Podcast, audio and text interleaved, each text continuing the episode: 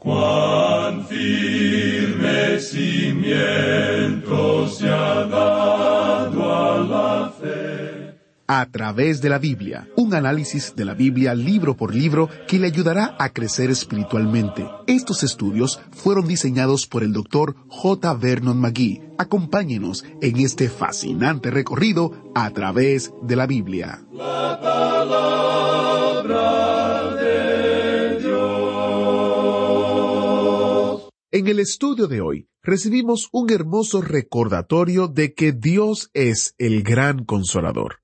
El Salmo 34, 18 nos dice que cercano está Jehová a los quebrantados de corazón y salva a los contritos de espíritu. El texto de hoy, Isaías capítulo 40, presenta a Dios como un pastor que nos lleva en sus brazos, cerca de su corazón. Qué imagen tan tierna de un Dios que nunca dejará de amarnos. Iniciamos en oración. Padre Celestial, gracias por ser nuestro pastor, dispuesto y capaz de llevarnos cuando estamos quebrantados y débiles. Venimos a tu palabra ahora con la expectativa de que tú nos guíes en cómo debemos seguirte.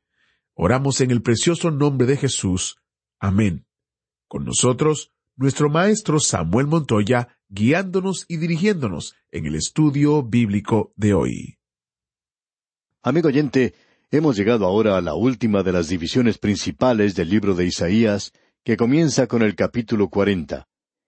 Existe un contraste entre los primeros treinta y cinco capítulos y lo que tenemos aquí. Anteriormente teníamos la revelación del soberano en el trono. Ahora tenemos la revelación del Salvador en el lugar del sufrimiento. Ya vimos la corona en el capítulo seis, y en esta sección, hasta el capítulo cincuenta y tres, vemos la cruz. En la primera sección teníamos el gobierno de Dios, y en esta sección tenemos la gracia de Dios. Esta sección que tenemos ante nosotros es una sección muy importante, y uno no debería considerar la primera sección sin la última. En el capítulo cuarenta tenemos un mensaje de consuelo de parte de Dios, el Creador, el Salvador y el Sustentador. Ahora el mensaje ha cambiado, pero el mensajero no. Aquí es donde los críticos se hacen presentes y dicen, bueno, el tema es tan diferente que debe haber dos Isaías. Bueno, ¿por qué no tener dos temas o cambiar un mensaje en lugar de cambiar el mensajero y tener dos Isaías? En realidad, eso es lo que ocurre.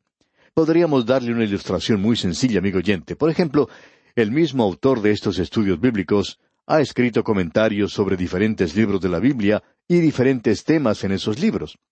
Por ejemplo, ha escrito un librito basado en el segundo salmo que llama ¿A dónde va a parar este mundo? Y la respuesta es al juicio, por supuesto. Luego escribió otro librito basado en el Salmo 22, y ese es una radiografía de la cruz. Ahora los temas son completamente diferentes, y esto ha hecho que una o dos personas que han leído esos comentarios hayan dicho, ¿y cómo es que pueden escribir un libro basado en un tema y luego volverse y escribir otro de un tema que es completamente lo contrario? Bueno, amigo oyente, permítanos decirle que los Salmos dos y veintidós son completamente diferentes. De paso, digamos que fueron escritos por la misma persona, y eso no es algo fuera de lo común.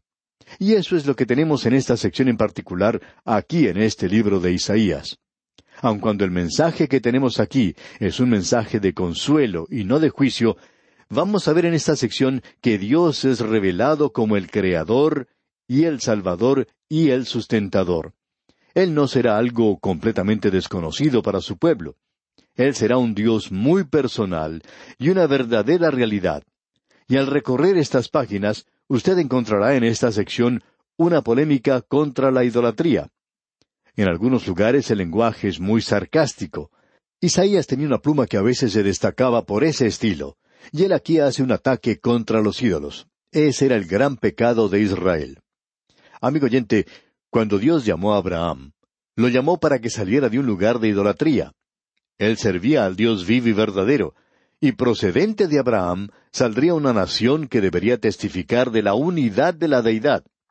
Escucha, oh Israel, el Señor Jehová vuestro Elohim, Jehová vuestro Dios, plural, es uno, Jehová. Ese era el mensaje de aquel día.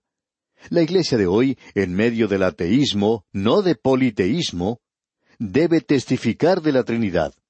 Y esta es la vida eterna, que te conozcan a ti, el único Dios verdadero, y a Jesucristo a quien has enviado. Nosotros debemos conocer a Dios el Padre, Dios el Hijo y Dios el Espíritu Santo. Y conocemos al Espíritu Santo cuando Él toma las cosas de Cristo y nos las muestra a nosotros. Bien, comencemos ahora en esta sección de Isaías. Y existe un nuevo tono aquí. Los relámpagos y los truenos del Sinaí han disminuido. Son cubiertos ahora por el maravilloso mensaje de gracia que proviene de Dios. Y en el primer versículo de este capítulo cuarenta de Isaías leemos Consolaos, consolaos, pueblo mío, dice vuestro Dios. Ya no tenemos aquí los ayes que habíamos tenido anteriormente, y en la primera sección de este libro habíamos visto seis ayes. Había unas doce cargas o profecías, y todo eso ha sido levantado ya porque tenemos ahora aquel que lleva la carga, aquel que más adelante cumplirá con todo aquello que Isaías ha dicho en cuanto a él, y él será el que llegará a dar una invitación, Venid a mí todos los que estáis trabajados y cargados, y yo os haré descansar. Él quita la carga, y aquí tenemos este consuelo. Consolaos, consolaos. Y eso es como un suspiro de anticipación que sale del palpitante corazón de Dios, y Él es el Dios de toda consolación. De eso es que nos habla el apóstol Pablo cuando nos dice allá en su segunda carta a los Corintios, capítulo uno, versículo tres, Bendito sea el Dios y Padre de nuestro Señor Jesucristo, Padre de misericordias y Dios de toda consolación, el cual nos consuela en todas nuestras tribulaciones, para que podamos también nosotros consolar a los que están en cualquier tribulación, por medio de la consolación con que nosotros somos consolados por Dios. De paso, digamos que el Espíritu Santo es llamado el Consolador. El Señor Jesucristo dijo, Y yo rogaré al Padre, y os dará otro consolador para que esté con vosotros para siempre. Y Él es hoy el consolador que está en este mundo. Ahora volviendo a Isaías, leemos en el versículo dos de este capítulo cuarenta, Hablad al corazón de Jerusalén, decidle a voces que su tiempo es ya cumplido, que su pecado es perdonado, que doble ha recibido de la mano de Jehová por todos sus pecados. Se ha sugerido que cuando existía una deuda o hipoteca en una casa de Israel, que esto se escribía en un papel, es decir, en un documento legal, como los que tenemos hoy cuando se hace una hipoteca. En aquel día, pues, se colocaba la hipoteca en uno de los dinteles de la puerta para que todos sus vecinos, todos sus amigos, supieran que usted tenía una hipoteca en su lugar. Ahora, cuando la hipoteca era pagada, entonces se sacaba una copia de ella y se colocaba en otro dintel de la puerta y eso era señal de que se había pagado. Y eso es lo que se nos está diciendo aquí. Eso es lo que se quiere decir cuando se dice que ha recibido doble, que han sido perdonados, que ha sido pagado. El Señor Jesucristo pagó la deuda. Esa es la diferencia entre la forma en que Dios trataba a su pueblo y cómo nos trata a nosotros hoy. Esto es en realidad lo que separa a la cristiandad de todas las religiones paganas. El Antiguo Testamento, aun cuando estaba bajo la ley, era totalmente diferente. Todo eso se resume en la palabra propiciación. Todos los paganos, en todas sus religiones, presentan una ofrenda a su Dios para aplacarlo, y eso es lo que quiere decir propiciación. Ahora muchas personas piensan que eso es lo que quiere decir en la Biblia. Quiere decir que uno tiene que hacer algo y que Dios está enojado, que usted tiene que hacer algo para poder obtener su favor. Los paganos siempre están haciendo eso. Los dioses de ellos siempre están enojados. Es muy difícil poder llevarse bien con ellos, y se ofenden muy fácilmente y no son muy amigables. La realidad es que el pecado del hombre le ha alienado de Dios. Pero amigo oyente, fue Dios el que hizo algo, y Dios es propicio hoy. Usted no tiene que hacer nada para ganar su favor. La propiciación es hacia Dios, y la reconciliación es hacia nosotros. Dios ha hecho todo lo que era necesario hacer. Y hoy se nos dice que debemos reconciliarnos con Dios, no que hagamos algo para obtener su favor. Eso ya ha sido logrado. Eso es lo que el Señor Jesucristo hizo por nosotros en la cruz del Calvario. Ahora esa es la palabra consuelo. Esa es la palabra de consuelo que ha sido esparcida hoy a través de todo el mundo. Y en el versículo tres de este capítulo cuarenta leemos Voz que clame en el desierto, preparad camino a Jehová, enderezad calzada en la soledad a nuestro Dios. Los cuatro escritores de los Evangelios citan este versículo como que es aplicable a Juan el Bautista. Y ya que está allí citado cuatro veces, nosotros no estamos preparados para argumentar en cuanto a esto. Diremos que se refiere a Juan el Bautista. Ahora en los versículos siguientes, los versículos cuatro y cinco leemos Todo valle sea alzado y bájese todo monte y collado, y lo torcido se enderece y lo áspero se allane, y se manifestará la gloria de Jehová, y toda carne juntamente la verá, porque la boca de Jehová ha hablado. Lucas cita eso también como que lo aplica a Juan el Bautista. Y ahora leemos en los versículos siete y ocho de este capítulo cuarenta de Isaías La hierba se seca y la flor se marchita, porque el viento de Jehová sopló en ella. Ciertamente como hierba es el pueblo. Sécase la hierba, marchítase la flor, mas la palabra del Dios nuestro permanece para siempre. Llegamos ahora a un punto donde el hombre es comparado a la hierba en el campo y nos hacemos la pregunta, ¿dónde puede haber consuelo en esto? Cuando se nos hace recordar que usted y yo somos simplemente como la hierba del campo. Uno puede apreciar en muchos lugares en la primavera, después de la lluvia, cuán hermosas se ven las laderas de las montañas, pero no pasa mucho tiempo cuando calienta el sol y comienza a marchitarse y se seca. Y así es el hombre, amigo oyente. Usted me dice que esto no es muy consolador, sin embargo, sí lo es. Amigo oyente, el hombre es débil y frágil, pero vemos que la palabra de Dios es fuerte y segura, y ese es nuestro lugar de refugio, ese es el fundamento en el que podemos descansar, esa es nuestra espada y nuestro escudo, nuestro castillo fuerte, nuestra protección, nuestra seguridad, nuestra salvación. Escuche lo que dice Pedro allá en su primera epístola capítulo uno, versículo veintitrés.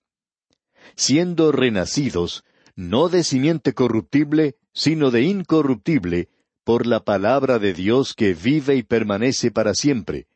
Porque toda carne es como hierba, y toda la gloria del hombre como flor de la hierba. La hierba se seca y la flor se cae, mas la palabra de Dios, del Señor, permanece para siempre y esta es la palabra que por el Evangelio os ha sido anunciada. Amigo oyente, es sólo por medio del Evangelio que el hombre recibe vida eterna muy naturalmente. El hombre es una criatura de vida temporal en esta tierra. Eso es todo lo que es. Ahora tenemos un maravilloso mensaje aquí en el versículo nueve, donde dice Súbete sobre un monte alto, anunciadora de Sión. Levanta fuertemente tu voz, anunciadora de Jerusalén levántala, no temas, di a las ciudades de Judá, ved aquí al Dios vuestro. Ese era el mensaje. Juan el Bautista lo estaba presentando así, y las buenas nuevas, por supuesto, se refiere al Evangelio. ¿Y cuál es? Ved aquí al Dios vuestro. Amigo oyente, mientras usted no vea a Jesucristo como Dios manifestado en la carne, usted no ha visto nada aún sino hasta cuando usted se acerque no como a un hombre, sino que se acerque a Él como Dios, Emmanuel, Dios con nosotros. Y por eso es que su nombre es Jesús, su nombre humano. Si fuera solamente humano, entonces no podría ser mi Salvador. Pero como Él es Emmanuel, Él es Jesús, Él es mi Salvador. Cuán maravilloso es todo esto, amigo oyente. Ahora Isaías como generalmente hace, une aquí la primera y la segunda venida de Cristo. En el versículo diez tenemos la segunda venida, leamos. He aquí que Jehová el Señor vendrá con poder, y su brazo señoreará. He aquí que su recompensa viene con él, y su paga delante de su rostro. Esto mira hacia el futuro, hacia la segunda venida. En realidad el Evangelio incluye ambas venidas de Cristo. El caso es que nosotros hoy estamos propensos a desviarnos y a poner todo el énfasis en la primera venida de Jesús o en la segunda. Amigo oyente, pongámoslo en ambas venidas. Esa es la totalidad del Evangelio. Y ahora en el versículo doce llegamos a la creación o a la revelación de Dios. Esto nos habla de la grandeza de Dios, nos habla de eso. Leamos el versículo doce. ¿Quién midió las aguas con el hueco de su mano y los cielos con su palmo, con tres dedos juntó el polvo de la tierra y pesó los montes con balanza y con pesas los collados? ¿Quién ha podido hacer eso hoy, amigo oyente? Para comenzar, cuando uno sale al espacio, uno no puede pesar nada, así es que nos preguntamos, ¿quién pesa las cosas hoy? ¿A dónde las va a pesar? Este es un versículo que siempre nos hace pensar de ese himno que dice, cuán grande es Él. Va muy bien con eso. Ahora en el versículo trece leemos, ¿quién enseñó al Espíritu de Jehová o le aconsejó enseñándole? Dios no tiene un semejante, tampoco hay alguien que le pueda dar algún consejo, no hay nadie con el cual uno lo pueda comparar. Quizá usted ha oído una pregunta absurda que dice, ¿qué es lo que usted ha visto que Dios nunca ha visto? Bueno, es muy sencillo. Dios nunca ha visto a un semejante. Yo veo a mi semejante todos los días. Y ahora en el versículo dieciocho de este capítulo cuarenta de Isaías leemos ¿A qué pues haréis semejante a Dios, o qué imagen le compondréis? Usted y yo, amigo oyente, aun con la ayuda de la palabra de Dios, conocemos muy poco. Todo lo que podemos conocer es lo que se nos ha revelado, y no creemos que Dios nos haya dicho todo. Para comenzar, tenemos que decir que ni siquiera podemos comprender lo que Él ya nos ha dicho. Aquí tenemos que Él está comparando, o deberíamos decir mejor, contrastando a Dios con los ídolos. ¿A qué pues haréis semejante a Dios, o qué imagen le compondréis? Usted puede mirar a su alrededor y observar algunos cuadros hoy. Personalmente no nos gustan los cuadros pintados en los cuales representan al Señor Jesucristo. Esos no son cuadros de Jesús. Quizá no nos hagamos muy populares cuando decimos esto. Uno puede encontrar estos cuadros por todas partes. Y hay algunas personas que son un poco sentimentales en cuanto a Dios. Piensan que lo que estamos diciendo es algo terrible. Pero nosotros no necesitamos cuadros de Él. Cierto filósofo escocés dijo en una oportunidad, ellos nunca piensan en pintar un cuadro de Jesús hasta cuando pierden la presencia de Él en sus corazones. Notemos ahora uno de los primeros ataques irónicos, digamos, que hace Isaías contra la idolatría. Leamos el versículo 19. El artífice prepara la imagen de talla, el platero le extiende el oro y le funde cadenas de plata. Es decir, que el rico tiene un ojo muy ornamental, tiene un Dios muy rico. Sin embargo, la persona pobre tiene un ídolo crudo. Leamos el versículo 20. El pobre escoge para ofrecerle madera que no se apolille. Se busca un maestro sabio que le haga una imagen de talla que no se mueva. Así es que él talla a un Dios, y esto es algo absurdo porque Dios dice aquí en el versículo 21, ¿no sabéis? ¿No habéis oído? ¿Nunca os lo han dicho desde el principio? ¿No habéis sido enseñados desde que la tierra se fundó? Estas son cosas absurdas. Ahora el versículo 22 dice, él está sentado sobre el círculo de la tierra, cuyos moradores son como langostas. Él extiende los cielos como una cortina, los despliega como una tienda para morar. Ahora, ¿quién le dijo a usted, amigo oyente, que la tierra era plana? No nos gusta decirlo, pero ¿sabe usted quién fue el que enseñó que la tierra era plana? Fueron los científicos de los días de Cristóbal Colón los que enseñaron que la tierra era plana. La Biblia nunca enseñó tal cosa. Los así llamados científicos no prestaban atención a la palabra de Dios en aquel día, y eso es lamentable porque podrían haber aprendido algo. La tierra es un círculo, así se nos indica aquí. El Antiguo Testamento nunca enseñó que la tierra era plana. Fue la ciencia que enseñó eso en su día, y no estamos muy seguros de que estén correctos hoy. Ahora Isaías continúa avanzando en estas secciones hablando acerca de la idolatría, y no vamos a entrar en mucho detalle aquí. Quisiéramos ahora leer lo que dice el versículo 27. Aquí tenemos ahora la consideración como un llamado de Dios. Amigo oyente, la creación es en realidad una revelación de Dios. Y tenemos ante nosotros ese asunto de la consideración. Se llama en realidad a la consideración a la luz de todo esto que se dice aquí. Leamos ahora el versículo 27. ¿Por qué dices, oh Jacob, y hablas tú, Israel, mi camino está escondido de Jehová, y de mi Dios pasó mi juicio. Dios conoce acerca de las dificultades y problemas de aquellos que le pertenecen. Y usted que pertenece a Él puede ver que Él puede calmar las tormentas de la vida para usted en cualquier momento. Ahora alguien quizá diga, bueno, yo estoy en una tormenta en este momento y Él no ha calmado esa tormenta todavía. Bien, entonces, en lugar de estar sentado llorando y, y, comenzando a criticar a Dios, ¿por qué no comienza a observar a su alrededor y tratar de hallar cuál es la lección que Él quiere que usted aprenda? Dios no permitiría que usted pase por eso, a no ser que usted deba aprender algo.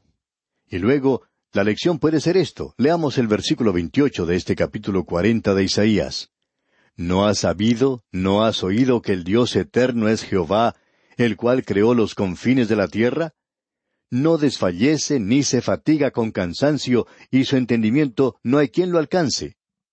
Y luego se nos dice en los versículos treinta y treinta y uno de este capítulo cuarenta de Isaías, Los muchachos se fatigan y se cansan, los jóvenes flaquean y caen, pero los que esperan a Jehová tendrán nuevas fuerzas, levantarán alas como las águilas, correrán y no se cansarán, caminarán y no se fatigarán. Aquí tenemos tres grados de poder. Y hay algunos expositores bíblicos que han comparado esto con las tres etapas de crecimiento cristiano que usted tiene allá en la primera epístola del apóstol Juan, capítulo dos, versículos dos al catorce. Allí se menciona al nuevo creyente, al joven.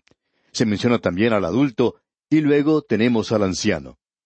El joven creyente levantará alas como las águilas. El creyente adulto correrá, y el creyente ya maduro caminará. Y esto es muy interesante, digamos de paso. Aquí tenemos a los tres.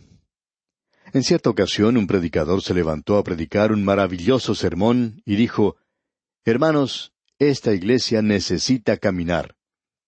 Y uno de los que estaba en el auditorio dijo, Amén. El predicador continuó su mensaje y más adelante dijo, Hermanos, esta iglesia necesita correr. Y esta otra persona contestaba, Aleluya. Y luego el predicador dijo, Hermanos, esta iglesia necesita volar. Y este otro que le escuchaba en la audiencia dijo, Amén y aleluya. Luego el predicador dijo, Bien, va a costar dinero el hacer que esta iglesia vuele.